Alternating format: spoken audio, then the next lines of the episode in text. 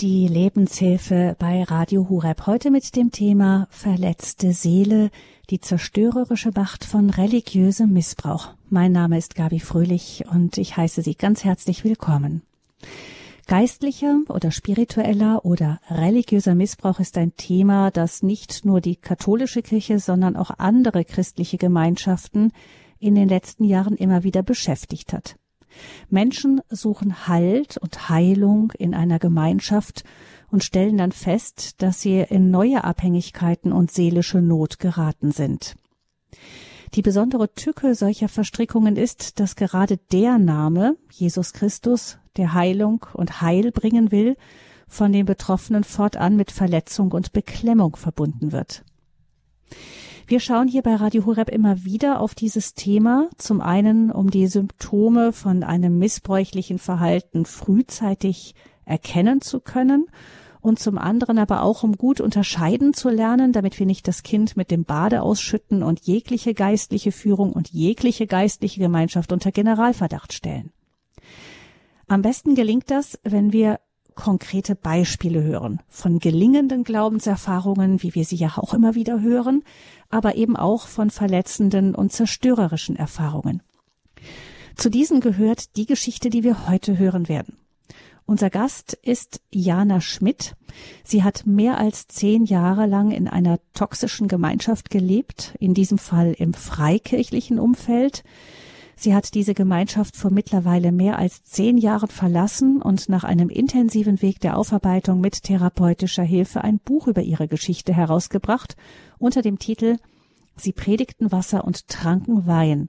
Mein Weg aus religiösem Missbrauch in die Freiheit. Jana Schmidt will mit ihrer Geschichte zur Aufklärung des Phänomens geistlicher bzw. religiöser Missbrauch beitragen. Aber die konkrete Gemeinschaft, mit der sie persönlich zu tun hatte, ist anonymisiert. Ihr eigener Name ist ein Pseudonym und wenn wir sie jetzt hören, dann ist auch ihre Stimme verfremdet. Wir versuchen das hier zum ersten Mal, eine ganze Sendung mit verfremdeter Stimme. Unsere Techniker haben das natürlich im Vorfeld getestet, aber wir sind jetzt sehr gespannt, Sie zu hören und ich grüße Sie, Frau Schmidt. Guten Morgen. Guten Morgen, Frau Fröhlich. Guten Morgen, Frau Schmidt. Danke, dass Sie bereit sind, auch uns Ihre Geschichte zu erzählen. Ihnen war es ja ganz wichtig, nicht erkannt zu werden. Warum? Ja, weil zum einen, ähm, wenn man mich erkennt, kann man, kann man mich ja auch der Gruppe zuordnen. Beziehungsweise auch die Leute der Gruppe wissen dann ganz klar, dass ich das Buch geschrieben habe. Und ähm, das möchte ich einfach vermeiden. Ich möchte keine Angriffsfläche bieten. Ähm, zum einen und zum anderen möchte ich halt auch nicht, dass die Gruppe bekannt wird weil äh, ich denke, dass sonst die Gefahr besteht, dass das Buch nicht mehr diese Weite hat. Wir wollten das Buch sehr weit machen, dass sich viele Menschen in verschiedenen Gruppierungen und Kirchen äh, angesprochen fühlen können, weil Machtmissbrauchssysteme existieren ja leider überall. Und ähm, genau, deshalb habe ich mich entschieden, unter einem Pseudonym zu schreiben. Und ähm, ja, denke, dass das mhm. der richtige Weg auch war. Mhm. Eine theologische, also Theologin und psychologische Beraterin, Dr. Martina Kesseler, hat für das Buch ihre Erfahrungen eingeordnet. Das war insofern hilfreich bei der Lektüre, damit man erkennen konnte, wo eben eine gemeinschaftliche Erfahrung in Missbrauch kippt. Wir werden das hier in der Sendung auch versuchen. Ich denke, wir hören jetzt einfach mal Ihre persönliche Geschichte, Frau Schmidt. Sie sind in die Abhängigkeit ja gerutscht, weil Sie damals dringend Hilfe gesucht haben als junge Frau. Sie sind mit erschwerten Bedingungen ins Leben gestartet. Erzählen Sie uns doch bitte mal, wo Sie herkommen. Ja, also ganz kurz, ähm, in meiner Kindheit, das war schon, fing schon sehr schwierig an. Ähm, ich bin halt mit, äh, mit sechs Monaten von, von meiner Mutter weggenommen worden, ähm, vom Jugendamt, weil, weil die sich einfach nicht gekümmert hat.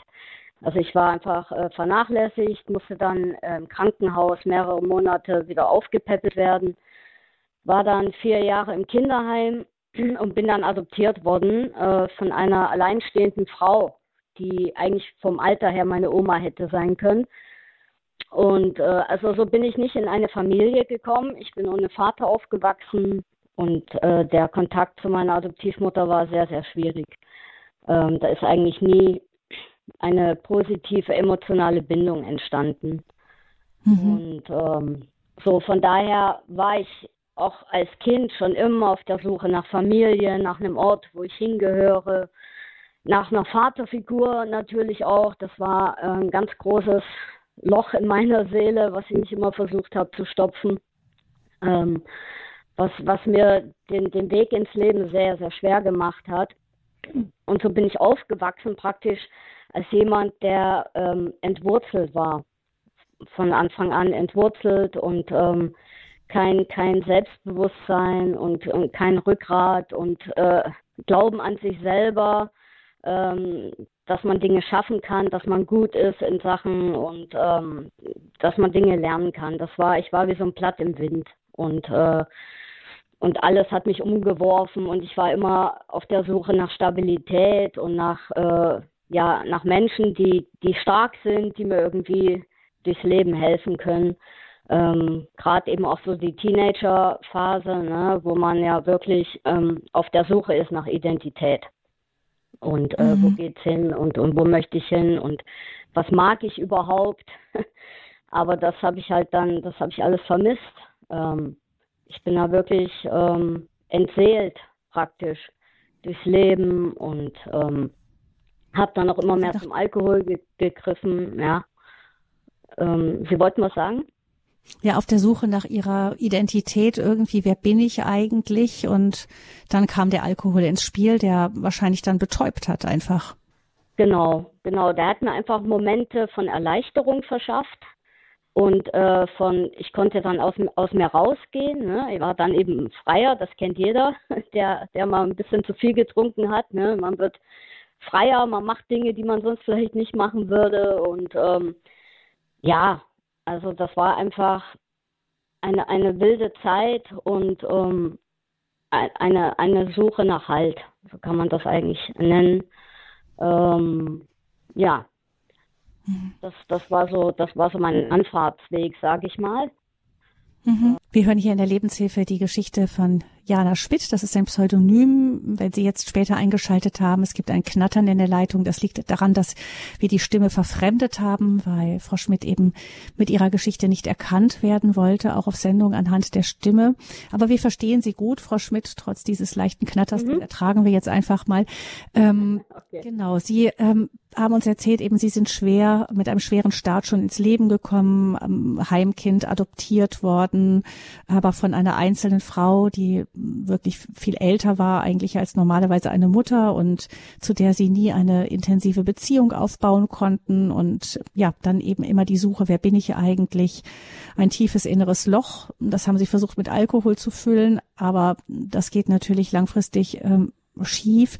Sie haben dann schon gemerkt, dass Sie Hilfe brauchen irgendwie. Ja, das, das, also das ging so ein paar Jahre, fünf, sechs Jahre bestimmt. Ähm, dieser Kampf einfach, ne? Und immer wieder am Trinken und immer wieder am Ausbrechen aus den Regeln und so und äh, am Suchen. Ich bin dann in eine andere Stadt gezogen, um halt äh, von meiner Adoptivmutter wegzukommen, weil das einfach gar nicht mehr ging, äh, dieses Zusammenleben. Und da, ähm, ja, da habe ich dann eine Arbeit gefunden und aber das mit dem Trinken ging immer weiter. Also einfach, äh, und ich habe auch keine guten Leute da kennengelernt. Das waren alles Ex-Knackis, also die im Gefängnis waren und äh, die waren natürlich auch so auf meiner Linie und äh, hatten die gleichen Interessen äh, und rumhängen. Dann wurde ich arbeitslos eine ganze Zeit. Dann habe ich nur noch in den Tag reingelebt, ohne Sinn, ohne, ohne Ziel und ähm, habe dann da eine äh, christliche Gruppe kennengelernt äh, für eine kurze Zeit. Ähm, ich war da auch ein paar Mal, habe mich da aber irgendwie nicht wohl gefühlt. Und ähm, dann äh, bin ich halt eines Nachts ähm, vergewaltigt worden und danach, ich war dann kurz äh, stationär äh, und danach habe ich diesen Leiter nochmal in der Stadt getroffen von dieser christlichen Gruppe und habe ihm halt äh, kurz gesagt, was, was bei mir los ist und äh, dass mein Leben in einer Abwärtsspirale ist und äh, dass ich gar nicht mehr weiß, wo oben und unten ist. Und er meinte dann, er hat einen Kontakt zu einer Gruppe in Westdeutschland die würden auch Therapien anbieten und so und äh, halt Menschen helfen, die in Lebenskrisen stecken. Und dann haben wir einen Kontakt gemacht, dann bin ich da hingefahren, äh, war dann zwei Tage tatsächlich hier in der Insel. Ich nenne das ja im Buch auch die Insel. Dieses Haus, in dem ich dann auch äh, über zehn Jahre gewohnt habe. Ähm, genau, und habe dann einfach die, die Menschen erstmal kennengelernt. Wer ist da alles? Äh, was, was, also was waren die Gründe für die anderen Leute, die schon da waren? die praktisch schon da gewohnt haben und, und Lebenshilfe in Anspruch genommen hatten. Das fand ich sehr spannend, die Leute kennenzulernen. Und ähm, das hatte, das, das, das hatte schon was Faszinierendes. Ne? Das waren so Leute, Männer, Frauen, jedes Alters, also keine Rentner, aber so in der Mitte ganz viel. Und ähm, ich fand das schon spannend. Und dann hatte ich halt mein erstes Gespräch mit dem Leiter dieser Insel. Und der hat mir dann halt einfach ganz klar gesagt, wenn ich weiter trinken will, soll ich in die nächste Kneipe gehen. Ähm, hat er mir direkt die Wegbeschreibung noch mitgegeben. Und mhm. dann hat er gesagt, wenn ich aber frei werden will, dann wäre das hier der richtige Ort. Und ähm, ja, und dann hat er gesagt, ähm, also ich kann das mal wieder nach Hause fahren und sie werden dann in der Mitarbeiterschaft, werden die dann jetzt beten und Gott fragen, ob da wirklich ein Platz für mich ist. Und ähm, bis, äh, bis diese Antwort kommt, muss ich halt wieder nach Hause und warten, so ungefähr. Und ähm, mhm. In diesem ersten Gespräch hat er dann eben so sehr autoritär auch gesagt, so und jetzt äh, schließ deine Augen, öffne deine Hände, äh, ich bete jetzt, dass der Heilige Geist kommt und so. Und ich war völlig überrumpelt und dachte so, was, wer kommt jetzt und was soll ich, wieso soll ich die Augen zumachen? Aber da war überhaupt kein Raum äh, für für ein Zögern oder für ein, für ein Nachdenken. Es war ja keine Frage an mich, es war eine Ansage. Und äh, er hat dann irgendwas gebetet und äh, hat dann hinterher gesagt, ob ich irgendwas gespürt hätte. Und da habe ich gesagt, nein. Ne? Und dann hat er halt gesagt, er ist überzeugt davon, dass Gott jetzt was bei mir gemacht hat. Und dann habe ich gedacht, mhm. ja, okay. Ne? Und ähm, Gucken wir vielleicht doch diese erste Begegnung mit diesem Leiter an, der ja dann eine ähm, sehr wichtige Rolle in der späteren Geschichte spielen wird. Mhm. Schon in dieser ersten Begegnung, das haben Sie ja im Nachhinein dann reflektiert, waren schon Punkte, die problematisch waren. Ähm, das mhm. eine ist, ich meine, eigentlich ist es ja so, zunächst einmal positiv, da ist eine Lebensgemeinschaft, die nimmt Menschen auf, die in Not sind, die vielleicht auch wirklich eine schwierige Biografie haben und ähm, sagen wir, das sind ja nicht einfach Leute, die man ausnimmt, aufnimmt, weil ähm, ja, weil es so nett ist, unter Freunden zu sein, ja, das mal das eine, mhm. da ist eine ganz gemischte Gruppe. Ähm, und ja. die Bereitschaft ist da, sich Menschen zuzuwenden, die in Not sind. Eigentlich was Positives. Man betet für den anderen eigentlich auch was Positives. Ähm, mhm ja, der, der Heilige Geist wird gebeten zu klären, was, ähm, was der richtige Weg ist. Auch erstmal nicht falsch. Ähm, Im Gegenteil, das werden wahrscheinlich viele, viele Gemeinschaften machen, dass sie beten. Wo sind die Punkte, wo sie im Nachhinein sagen, hm, das war schon, also das würde ich schon als übergriffig und als manipulativ bezeichnen? Das ist, ähm, Das ist, wenn man die Geschichte, wenn man das Buch liest oder wenn ich jetzt noch ein bisschen mehr erzähle, äh, merkt man, dass das Manipulative und das Kontrollierende sich eingeschlichen hat.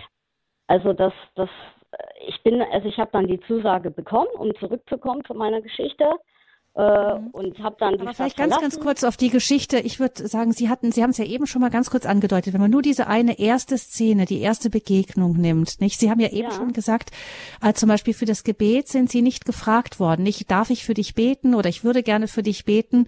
Da war gar kein, keine Frage dabei, sondern ich bete jetzt für dich, mach bitte so und jetzt ist der Heilige Geist gekommen mhm. und auch wenn du nichts gespürt hast, ich sage dir, Gott hat gewirkt. Mhm. Nicht, das ist das klingt für mich als erstes schon mal so, es deutet sich zumindest an, Sie sagen dann später wird es immer deutlicher, deutet sich aber an der Stelle schon an, dass da ähm, eine Art regelrechte Überrumpelung stattgefunden hat. Genau. Aber das habe ich natürlich als solches erst viel später nach vielen ähnlichen ja. Situationen so registriert. Ich habe das in dem Moment, äh, ich hatte ja keinen Vergleich. Also äh, na, ich hatte jetzt keinen Vergleich mit einer anderen Gemeinde, wie machen die das oder so, sondern für mich war das dann, aha, das ist normal. Also ich habe das als normal äh, empfunden oder das wurde mir auch so vermittelt, das ist normal. Äh, mhm. Und ähm, natürlich ja. ich, hatte ich dieses Unwohlsein auf der einen Seite, auf der anderen Seite war ich natürlich auch irgendwie äh, froh und dachte, oh, hier weiß einer, wo es lang geht, weil ich wusste ja nicht mehr, wo es lang geht in meinem Leben, ne? Und, und mhm. das, das kam ja auch rüber, dass ja irgendwie, dass ich dachte, okay, der hat so einen direkten Draht zu Gott, äh, und Gott scheint irgendwas in meinem Leben machen zu wollen. Das fand ich ja dann irgendwie wieder gut. Das hat mir wieder so ein bisschen Hoffnung gegeben, dass es vielleicht mhm. doch einen Sinn macht, mein Leben irgendwie, ne, auch wenn ich das da nicht verstanden habe. Aber in dem Moment war es ja auch so eine Art, da ist jemand stark und der weiß, wo es lang geht. Das war für mich in dem Moment auch was Positives, ne? Mhm. Genau, mir geht es jetzt drum, eben auch zu verstehen, wo, wo sind erste Anzeichen. Das haben Sie damals natürlich noch nicht wahrnehmen können. Und Sie sagen auch eben, was auch so ein Alarmzeichen ist, das ähm, ist, wenn man ein Mensch ähm, in Not ist und dann Führung sucht, weil ähm, man, man ist ja erstmal dann dankbar, wie Sie sagten, dafür, da ist jemand, oh, der kann mir jetzt sagen, ich hab's irgendwie, ich weiß überhaupt nicht mehr, wo es lang geht, aber da ist jemand, der kann es mir sagen. Ja, und mhm. dann, wenn dann jemand so bereitwillig diese Rolle annimmt und sagt, ich sag dir jetzt, wie es weitergeht, ich sag dir, was Gott will und wir beten jetzt und dann sagen wir dir, ähm, ob Gott dich hier haben will oder nicht. All das, auch mhm. wenn es gut eingebettet ist, ich denke, viele Gemeinschaften, auch eine, eine Klarissengemeinschaft oder so wird beten darüber, ob eine Novizin zu ihnen passt. Aber bei ihnen kam das wohl auch sehr so rüber, Gott sagt mir das und dann sag ich's dir. Und das ist dann, sie, sie sind dann irgendwie richtig raus aus dem Geschäft. Sie haben gar nichts mehr zu sagen. Genau, genau. Das, das, äh, das war dann praktisch seine Sache. Und ich musste abwarten. Ich war passiv. Ich war praktisch dann nur noch der Empfänger von, was hat Gott denn jetzt gesagt? Ne? Was will Gott denn? Hat er da einen Platz für mich oder nicht? Und ähm, äh, Ihnen wurde nicht gesagt, bete auch und spür du hin, ob du Gott dich dahin ruft? Nee, weil mit Gebet hatte ich es ja da gar nicht. Also mhm. ich war ja jetzt kein Christ oder so. Ich hatte schon Kontakt mit dem christlichen Glauben hier und da, aber ich hätte mich jetzt nicht als Christ bezeichnet. Und äh, mhm. beten, das war nicht meine Sache, ne? Also. Mhm. mhm. Also Sie haben dann ähm, auf diese Antwort gewartet und die Antwort kam und war, ja, du kannst kommen. Das haben Sie sich genau. erstmal wahrscheinlich gefreut. Genau, genau. Ich, ich habe mich gefreut, weil ich in dieser Stadt unheimlich unter Druck war, weil ich die, diesen Typ, der mich vergewaltigt hat, den habe ich angezeigt bei der Polizei. Und der war Teil von einer Gang und die waren alle hinter mir her. Die haben mitgekriegt, dass ich den angezeigt habe und die wollten mir halt ans, ans Leder. Und deshalb war ich immer auf der Flucht praktisch und immer in Angst, dass die mich erwischen. Und deshalb, als ich dann nach zwei Wochen äh, gehört habe, die nehmen mich, ich kann da hinkommen, habe ich wirklich nur meine drei Sachen gepackt und bin regelrecht geflüchtet sozusagen. Ne? Und bin dann in der Insel angekommen.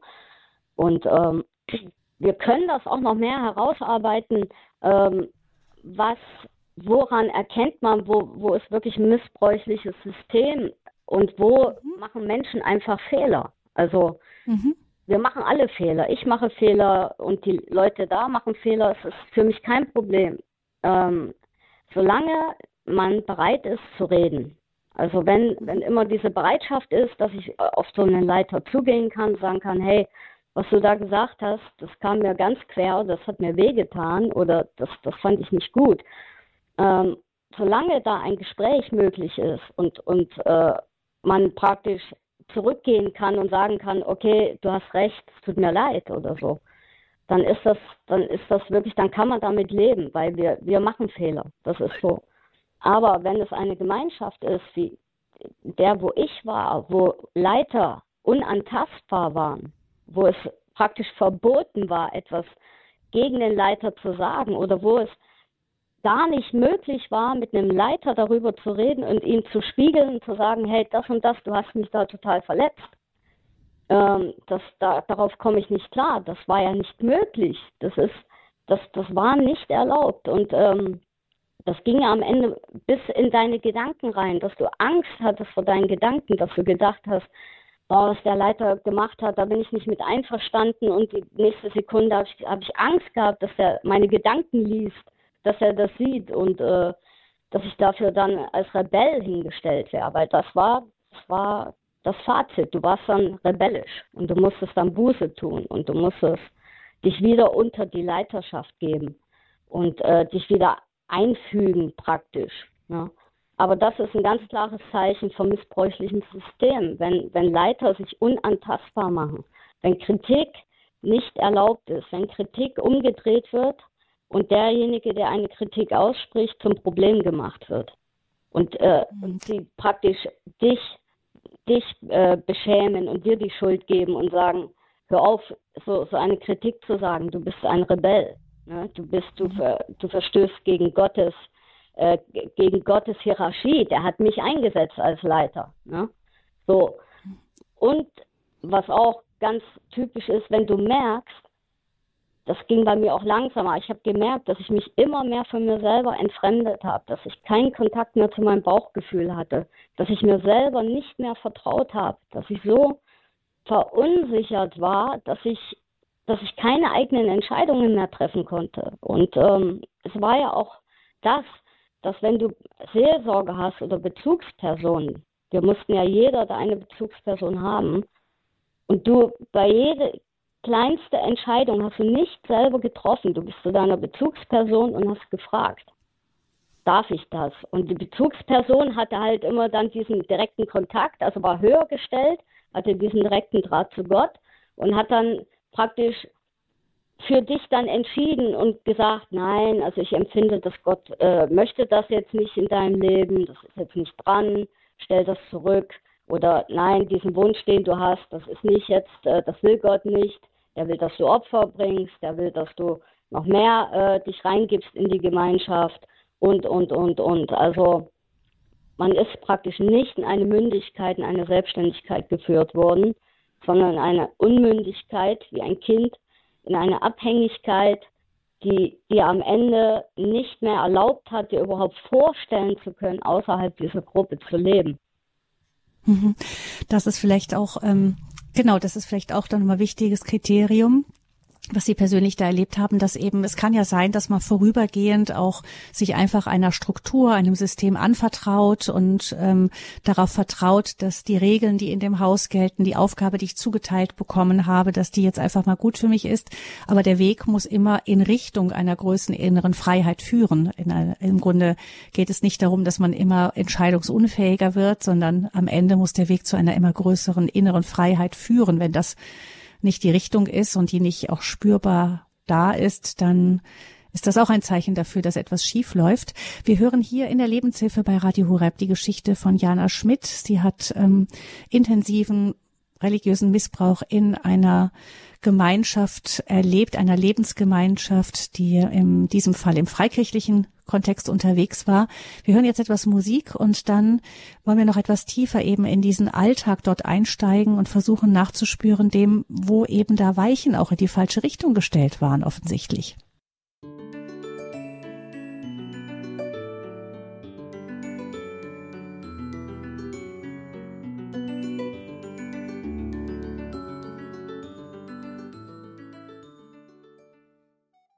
Sie hören die Lebenshilfe bei Radio Horeb. Es geht um die zerstörerische Macht von religiösem Missbrauch, die Geschichte von Jana Schmidt, die zehn Jahre lang in einer toxischen Gemeinschaft gelebt hat, die im Namen Jesu Christi unterwegs war, aber für sie ähm, erst Befreiung versprochen hat, am Ende aber in Unfreiheit, in wachsende Unfreiheit und auch Depressionen geführt hat.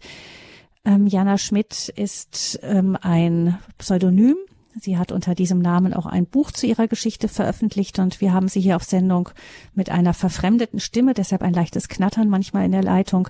Aber ähm, genau, es war wichtig für Jana Schmidt, dass sie eben nicht erkennbar ist.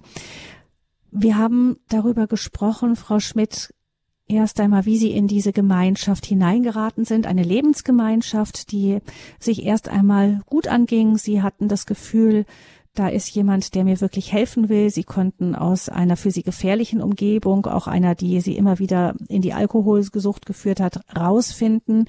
Sie haben da Aufnahme gefunden, eine feste Struktur gefunden, Menschen gefunden, die mit ihnen lebten, eine, die ihnen Aufgaben gegeben haben. Und sie sind ja auch erstmal vom Alkohol weggekommen, nicht wahr? Genau. Also ganz einfach aus dem Grund, weil es da verboten war. sein, aber das hat dann, das, das, das hat geklappt, weil, weil ich schon durch diese Gemeinschaft auch, ähm, da war ja auch viel äh, Euphorie und Faszination, diese ersten Gottesdienste, die ich da miterlebt habe, ne, mit, das war damals noch äh, neu, jetzt ist es ja, glaube ich, schon überall fast mit normal, dass eine Band da war mit Bassgitarre, Schlagzeug, E-Gitarre und wirklich dynamische Lieder und alles alle waren so emotional aufgeladen und, und haben von Gott viel erwartet. Das war eine ganz eigene Atmosphäre und die Predigten waren auch, wie soll ich sagen, sehr, sehr umgangssprachlich. Ne? Und ähm, irgendwie, das, das hat einen schon begeistert auch, ne? dass man dachte so, wow, was, was geht denn hier ab? Ne? Ähm, was ist hier für eine Dynamik? Wie, was ist hier für eine Begeisterung für diesen Gott? Ne? Also das, das habe ich vorher noch nie erlebt. Und, ähm, und, und diese Emotionalität hat ja auch wieder eine Emotion in mir gefüllt. Und ähm, mhm. hat mich auch emotional ein bisschen aufgetankt. Eigentlich das, was ich versucht habe, mit dem Alkohol auch zu füllen. Ne? Und von daher war dieser Übergang eigentlich von Trinken und Aufhören gar nicht so schwer für mich weil, weil ich da genug Ersatz hatte erstmal, ne, am Anfang. Mhm. Aber was dann gefehlt hat, war eine systematische Aufarbeitung auch von Ihrem persönlichen Erleben. Genau, genau. Also, also von dem, was zu der Sucht genau. geführt hatte. Es wurde einfach ersetzt, aber nicht aufgearbeitet. Genau. Also mein, äh, am Anfang hieß es ja auch, äh, wir bieten hier Therapien an, ne? Und ähm, und ich bin dann davon ausgegangen, dass da auch irgendwie Leute sind, die ausgebildet sind. Äh, dann habe ich auch mit der Zeit gemerkt, äh, ach nee, hier, hier ist gar, gar keiner, der professionelle Ausbildung hat im Bereich von, was weiß ich, ähm, Therapeut oder ähnliches. Ne? Ähm, da war halt, ich glaube, das Höchste an Ausbildung war dann, dass wir, dass wir einen Sozialarbeiter hatten oder so. Ähm, und das, äh, da habe ich mich dann, da habe ich dann schon gedacht, oh, okay, wie funktioniert das jetzt hier? Und dann habe ich halt festgestellt mit der Zeit, wenn ich mit bestimmten Problemen kam, äh, die, die sich mir aufgedrängt haben, dann haben wir halt immer, immer gebetet. Es wurde einfach immer gebetet. Ne?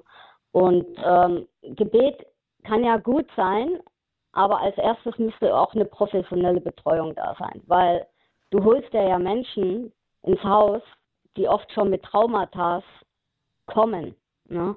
die oft schon wirklich äh, schwere Dinge erlebt haben. Und man kann nicht auf Traumata unprofessionell einfach Gebete obendrauf packen und dann denken, dass sich das alles in Luft auflöst.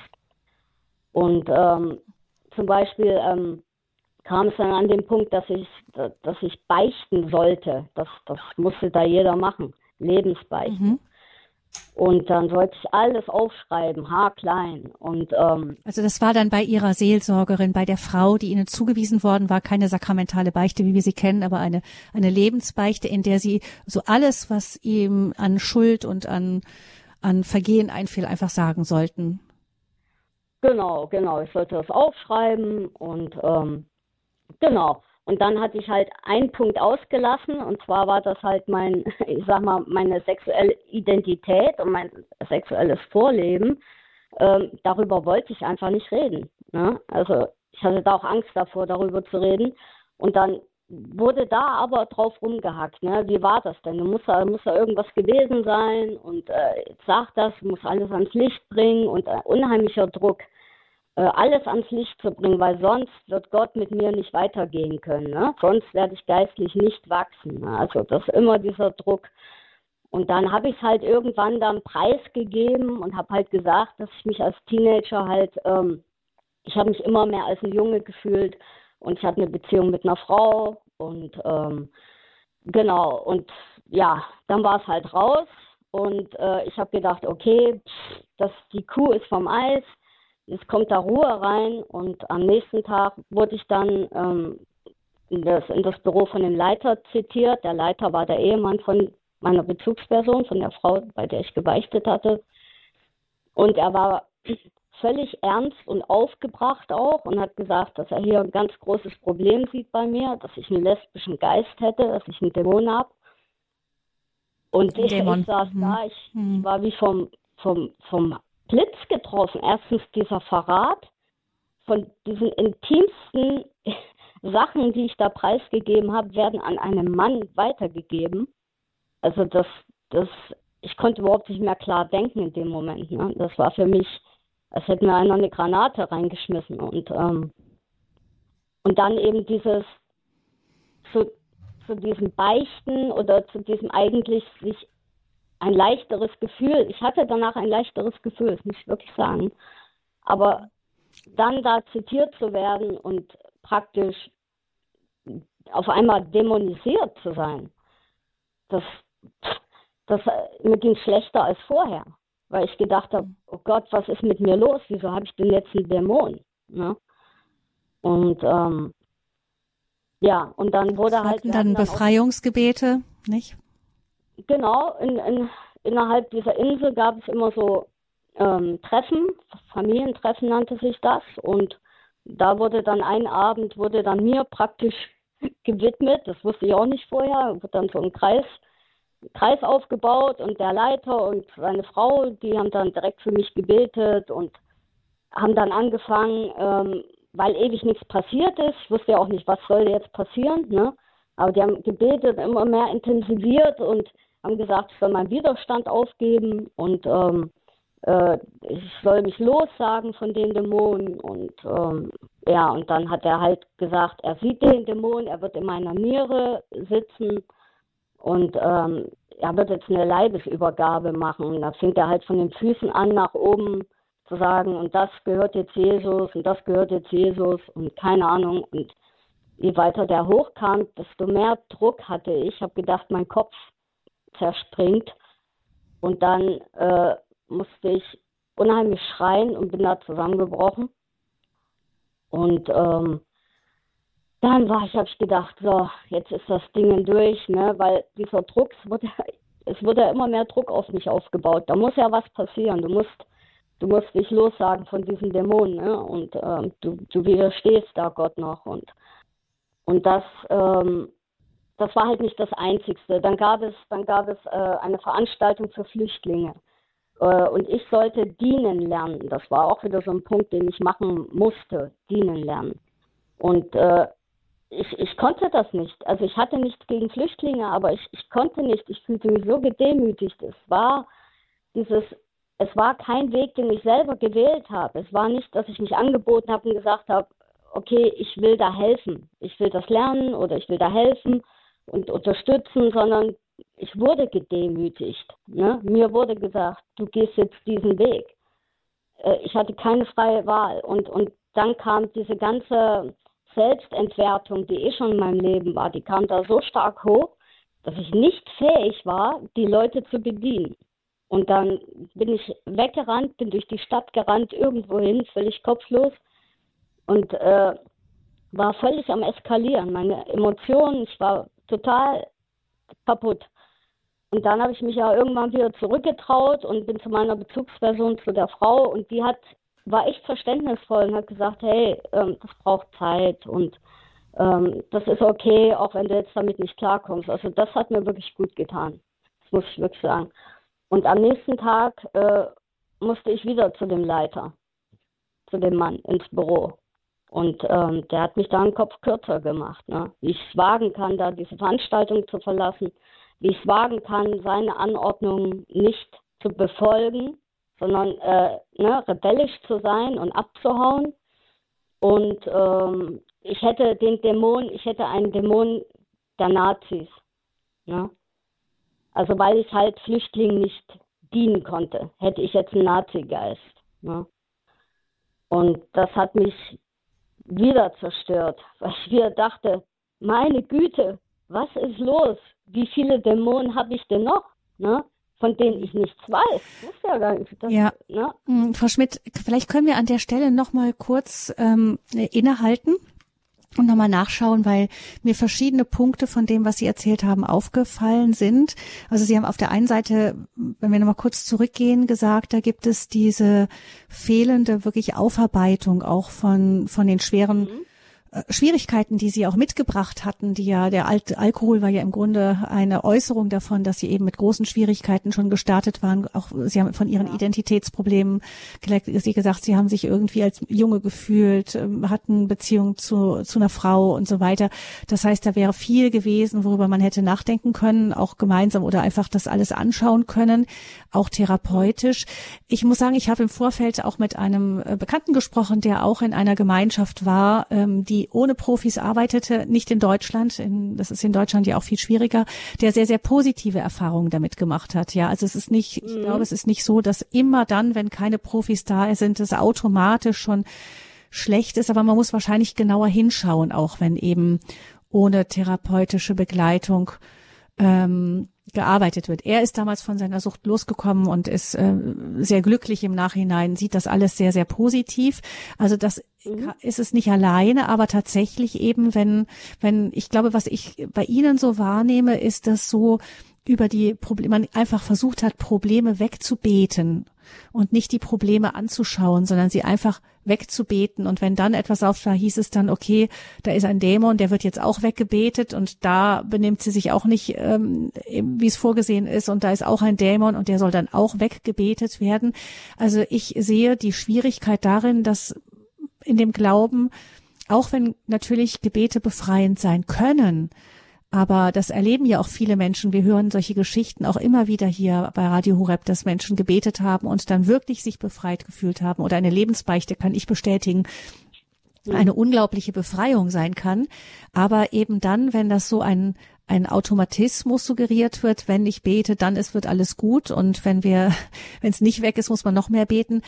Ähm, das ist, das ist dann wahrscheinlich eine Richtung, die, ähm, wo die Alarmglocken angehen könnten, sollten. Auf jeden Fall, auf jeden Fall. Ja, und ähm, ich denke, man sieht ja auch, äh, man kann es ja daran messen, wie geht es den Menschen. Geht es ihnen danach besser? Mhm. Ähm, ne?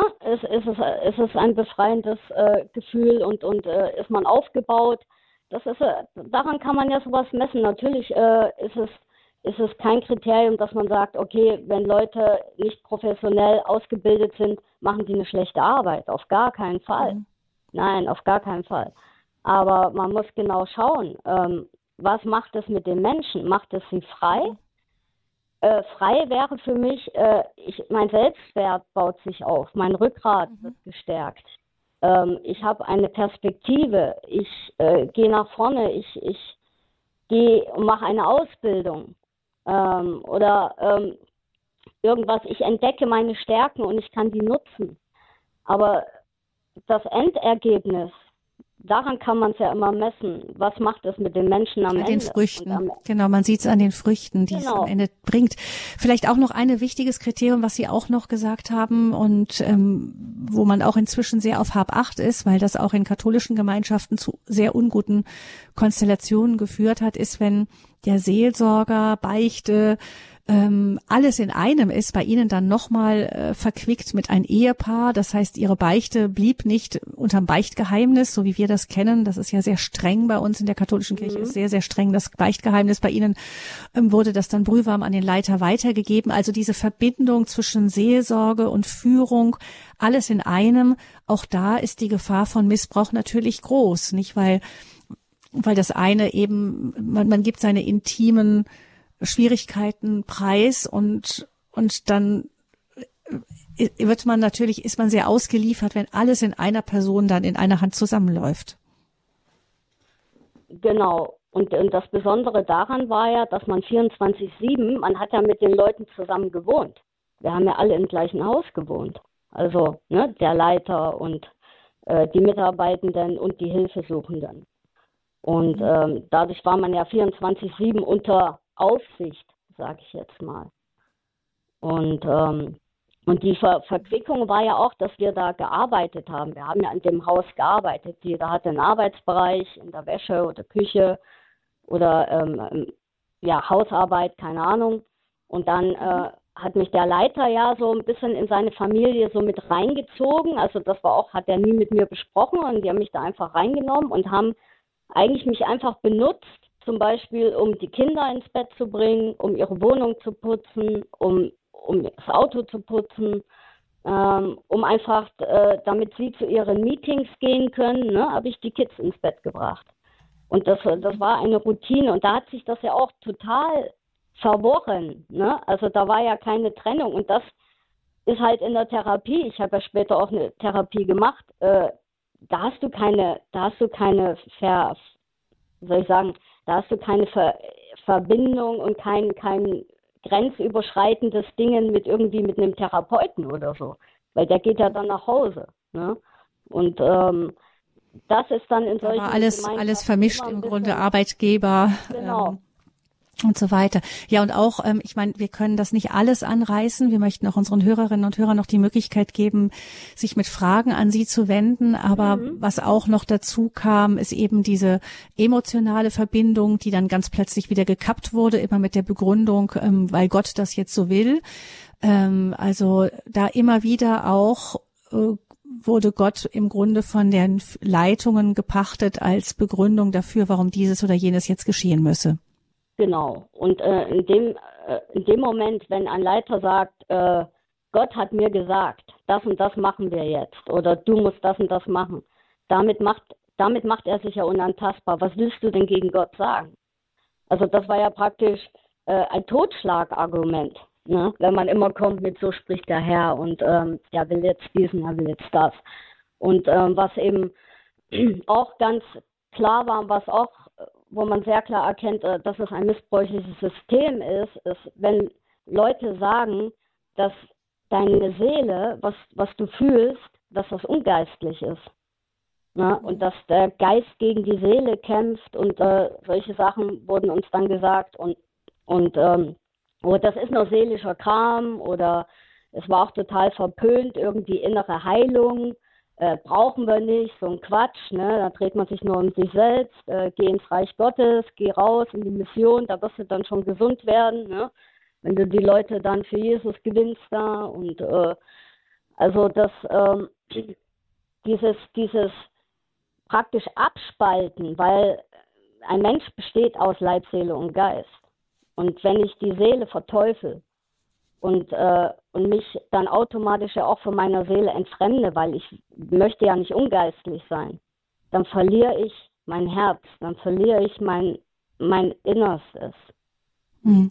Das ist auch das, was Ihnen passiert ist. Nicht? Sie sind verloren. ja dann mhm, Sie haben dann immer mehr Bezug zu sich selber verloren, hatten zwischendurch immer wieder euphorische Phasen und dann wieder Zusammenbrüche, sind dann aber auch wirklich ähm, depressiv geworden. Wie sind Sie schließlich am Ende dann rausgekommen? Wie haben Sie dann den Sprung rausgeschafft und dann, dann auch wirklich in eine Therapie, die Ihnen wirklich geholfen hat?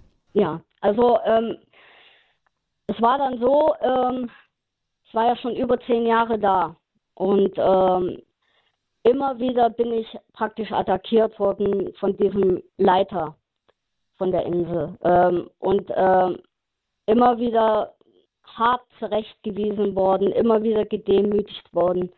Ähm, immer, also auch in, in einem Kreis von, von Leuten wurde ich gedemütigt. Ne? Also hat er mich runtergemacht. Und ähm, war so in meinem Leben drin, der war schon in mir drin. Also das war schon eigentlich fast wie, wie eine Vergewaltigung. Und ähm, irgendwann konnte ich nicht mehr. Also da habe ich einfach irgendwann gemerkt, ich sterbe. Also das, ich kann das nicht anders erklären. Ich habe gemerkt, wie mhm. innerlich der Tod in mir hochkriecht. Und ähm, und dann habe ich nur noch, ich habe nicht mehr logisch reagiert, ich habe nur noch ähm, eine Reißleine gezogen, Selbstrettungsmodus. Ne? Und bin dann einfach nur noch raus, raus, raus, raus und habe kurz meiner Bezugsperson Bescheid gesagt, ich, ich bin weg, ich muss raus. Und ähm, dass da keine Gelegenheit mehr ist von, für ihn, auch für diesen Leiter, äh, mich nochmal zu attackieren oder äh, mich nochmal in dem Gespräch da irgendwie ähm, ja, festzuhalten oder zurückzuholen. Und ähm, es war einfach eine ganz, ganz bittere Erfahrung ähm, zu realisieren, dass man im Namen Jesu in den Tod geführt wurde und ähm, nicht ins Leben. Und danach, ja, endlich war ich raus. Das war natürlich mega, mega, mega gut. Aber dann kam die Lawine an ich habe alles verloren. Ich habe nichts mehr. Ich habe nichts mehr, was zehn Jahre lang mein Leben ausgemacht hat. Ich habe keine Kontakte mehr. Weil die Kontakte zu Leuten, die rausgehen, das, das lief nicht. Weil wenn du die Gruppe verlässt, bist du auf dem Weg in die Hölle. Das hat alles, das fing jetzt alles an zu wirken. Ich hatte eine Wahnsinnsangst vor der Hölle, dass Gott mich umbringt. Ich hatte Schuldgefühle ohne Ende, weil all das gewirkt hat, was die gesagt haben. Ne? Ähm, wenn das, äh, wenn, wenn das Weizenkorn nicht in die Erde fällt und stirbt, dann bleibt es allein. Ne? Und ich habe gedacht, okay, dieses Sterben, was ich so gespürt habe, das war anscheinend Gottes Wille und ich bin rausgesprungen. Ich bin davon gerannt. Und so viele Dinge, die uns da eingebläut haben, die haben angefangen zu wirken und ich habe mich angefangen zu schneiden, selbst zu verletzen. Weil ich erst, wenn das Blut geflossen ist, habe ich mich beruhigt.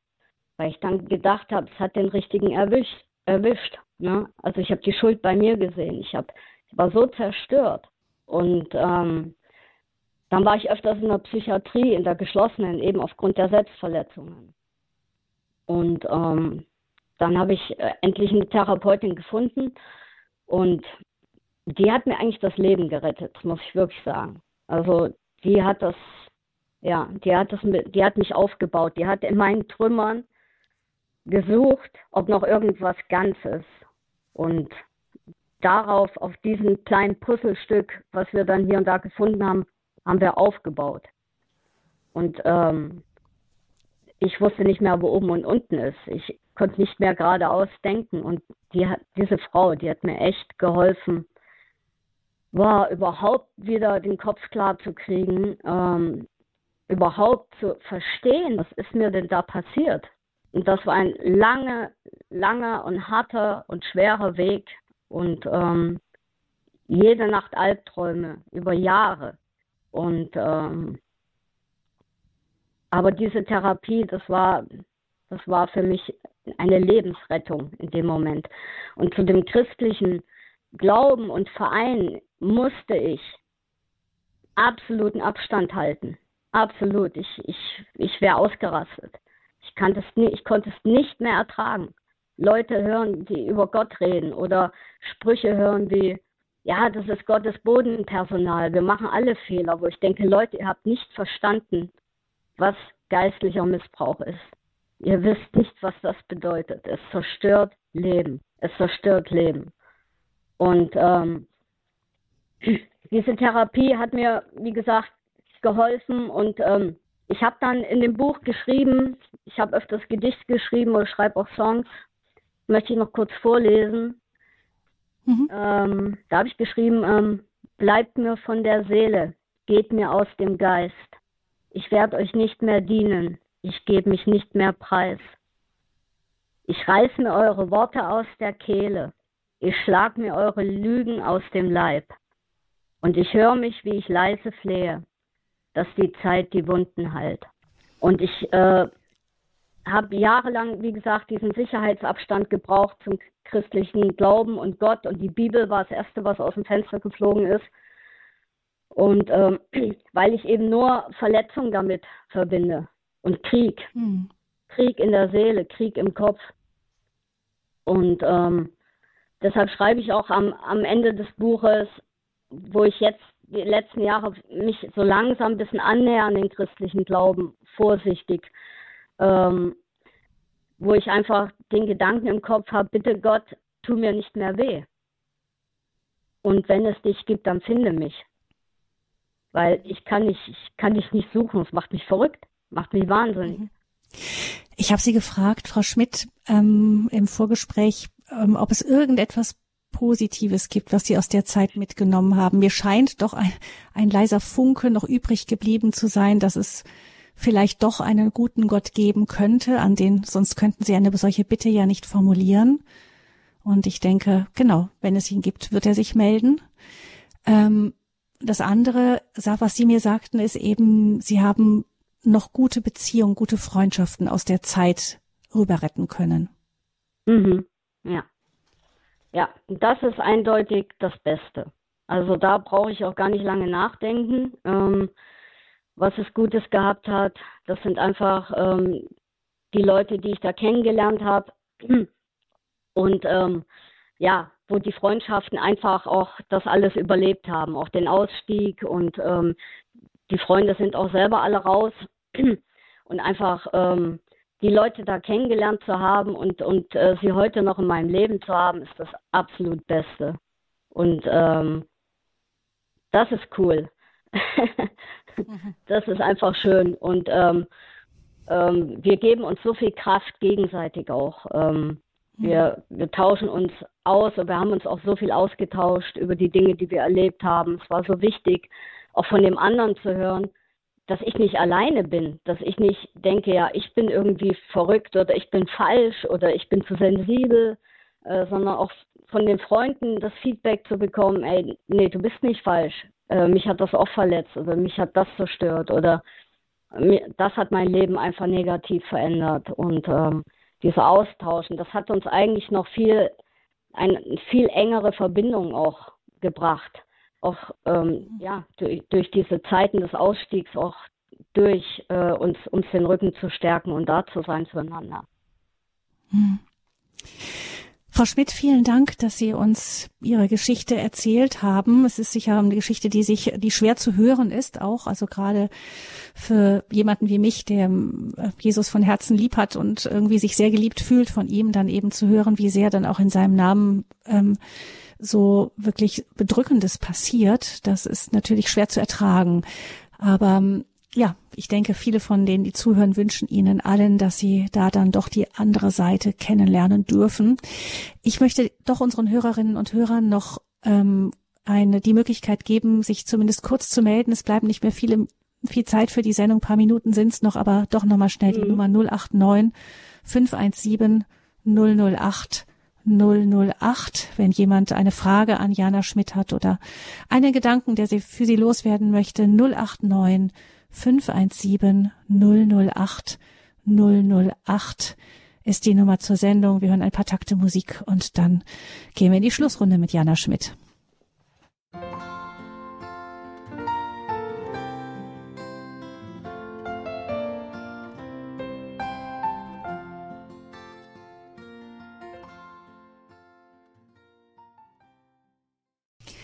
In der Lebenshilfe bei Radio Hureb haben wir die Geschichte gehört von Jana Schmidt, die in einer schwer missbräuchlichen christlichen Gemeinschaft gelandet war, eine Gemeinschaft, die sich christlich nannte. Man muss dazu sagen, dass diese Gemeinschaft auch, also dieser Leiter, mit dem Frau Schmidt zu tun hatte, auch sehr autark war, keine größere Einbindung in eine größere Gruppe, keine Kontrollinstanz in irgendeiner Weise. Das heißt, da konnte auch agiert werden, wie man eigentlich selber wollte. Das ist vielleicht auch nochmal wichtig zu wissen. Wir haben ein paar Hörer in der Leitung. Viel Zeit haben wir leider nicht mehr, aber ich nehme Herrn Nagel schnell noch mit rein aus Alteneudorf bei Heidelberg. Herr Nagel, grüß Gott. Ja, grüß Gott.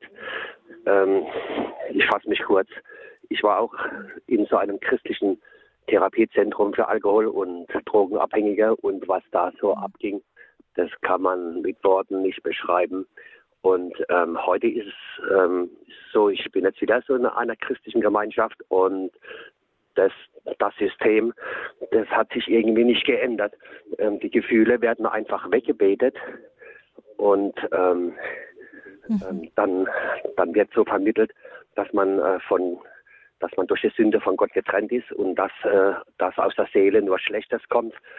Und ähm, ja, also da ist kein Vertrauen mehr da. Und, meine Frage ist, ähm, wie schafft die Frau es jetzt, äh, wieder Beziehung zu ihrer Seele zu finden? Ich glaube, dass es sehr wichtig ist. Ähm, vielleicht kann, kann sie darüber noch was sagen. Ja, wie haben Sie, mhm.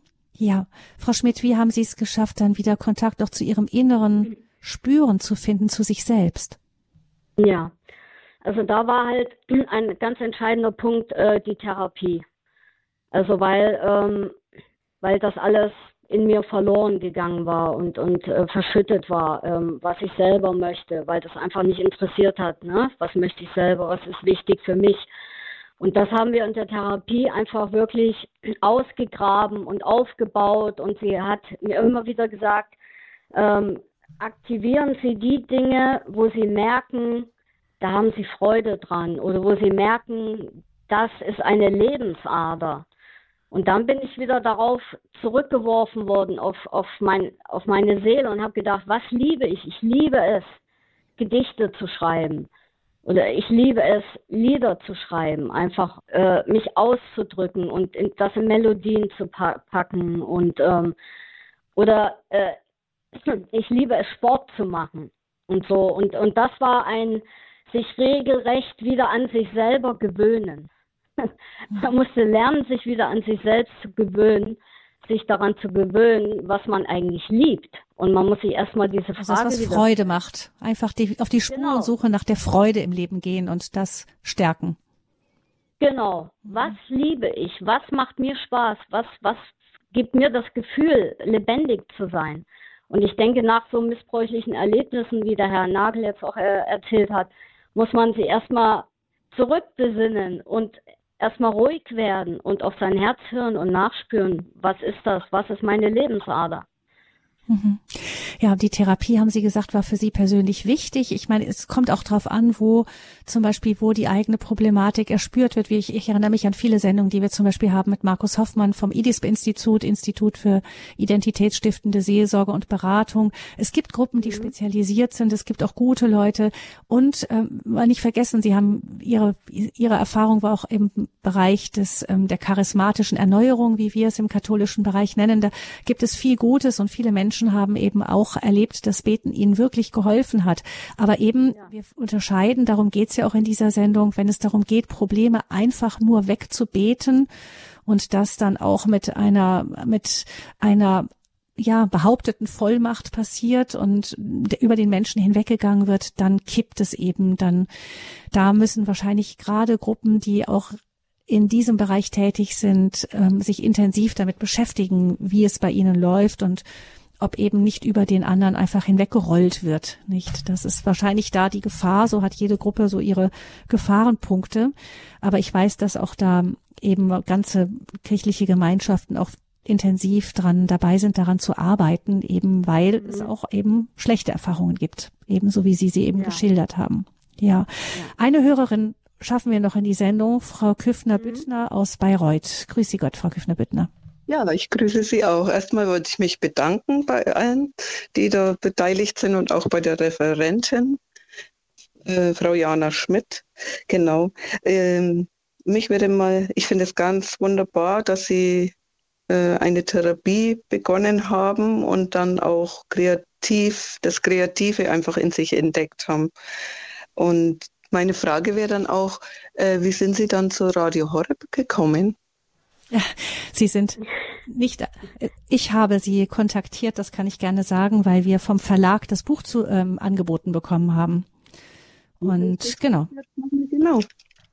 Mhm. Wie heißt es so genau? Das Buch heißt Sie predigten Wasser und tranken Wein.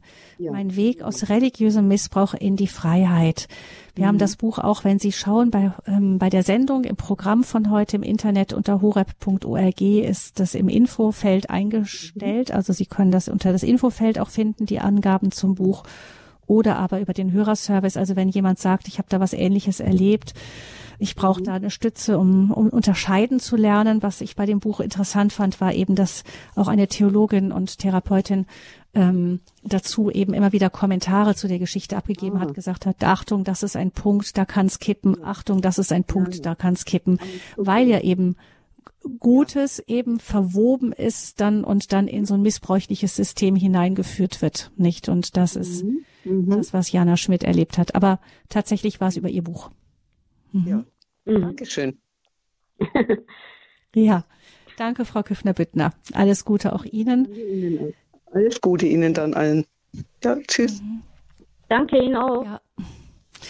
Frau Schmidt, was würden Sie, wenn wir jetzt zum Schluss kommen, Menschen, die zum Beispiel auch jemanden sehen, der vielleicht, man macht sich ja manchmal Sorgen um jemand anderes, der vielleicht in so einer Gruppe drinstecken könnte. Ja, also man sieht, der ist vielleicht abgekapselt, redet nicht mehr mit einem, hat Kontakte abgebrochen oder so, oder man hat das Gefühl, hm, da habe ich das, ich habe einfach die Befürchtung, dass da etwas in so einen religiösen, spirituellen Missbrauch hineinkippt. Was raten Sie, was kann man tun, um auf jemanden zuzugehen, um den man sich Sorgen macht? Ja, Also zum einen würde ich Freunden und äh, Verwandten und Bekannten ähm, einmal den Rat geben, es gibt deutschlandweit ähm, die äh, Sektenbeauftragtenstellen. Ähm, sind auch in dem Buch hinten alle aufgeführt, findet man aber im Internet. Wenn man Sektenbeauftragte eingibt, gibt es in jedem Bundesland. Die Leute sind geschult, haben Erfahrungen mit Sekten oder anderen problematischen Gruppen und die können äh, diesen Menschen gute Ratschläge geben, wie sie am besten ähm, Kontakt aufnehmen oder was sie machen könnten. Mein persönlicher Rat ist, wenn man noch Kontakt hat zu jemandem und sieht, es könnte kritisch werden oder es könnte eine kritische Gruppe sein, ähm, äh, dass man, dass man denjenigen einfach so ein bisschen vielleicht versucht, was in ihm anzustoßen, mit, mit einer Frage zum Beispiel, ey, tut dir das wirklich gut? Geht's dir gut da? Oder die Frage, hast du das Gefühl, du verbiegst dich? Gibst du irgendwas auf, was du eigentlich liebst? Ähm, ist das Opfer größer als der Gewinn? Äh, weil ich denke, solche Fragen, ähm, die schieben etwas an. Die werden, werden etwas anschieben in den Menschen. Und natürlich muss der Mensch selber auch an einen bestimmten Punkt kommen, wo er innerlich äh, vielleicht Zweifel bekommt und denkt, ah, irgendwie so ganz rund läuft das nicht oder ne, dass man merkt, es stimmt nicht mehr so ganz. Das muss natürlich von den Menschen selber kommen. Aber von außen, denke ich, ist es wichtig und am besten, wenn man so Fragen stellt, eben, wie geht's dir, tut dir das gut? Ist, ja, wie gesagt, ähm, ist, ist das Opfer größer, als, als dass du da was auch draus gewinnst, ne? dass es dir gut tut. Das finde ich eigentlich sehr, sehr gut, das, damit umzugehen. Ja, Vielen Dank, Jana Schmidt, für diese Sendung zum Thema verletzte Seele, die zerstörerische Macht von religiösem Missbrauch. Frau Schmidt, ich danke Ihnen herzlich für ähm, die heutige Sendung, dafür, dass Sie auch mit Ihrer Geschichte an die Öffentlichkeit gegangen sind, um eben auf missbräuchliche Strukturen hinzuweisen. Vielen Dank dafür. Alles, alles Gute. Und ich denke, es gibt viele von uns, die Ihnen wünschen, dass Sie die liebende Seite des Antlitzes Jesu selber auch ganz persönlich noch für sich erfahren dürfen. Alles, alles Gute Ihnen. Viel Segen. Ja, danke. Mein Name ist Gabi Fröhlich und ich wünsche Ihnen von Herzen Gottes reichen Segen.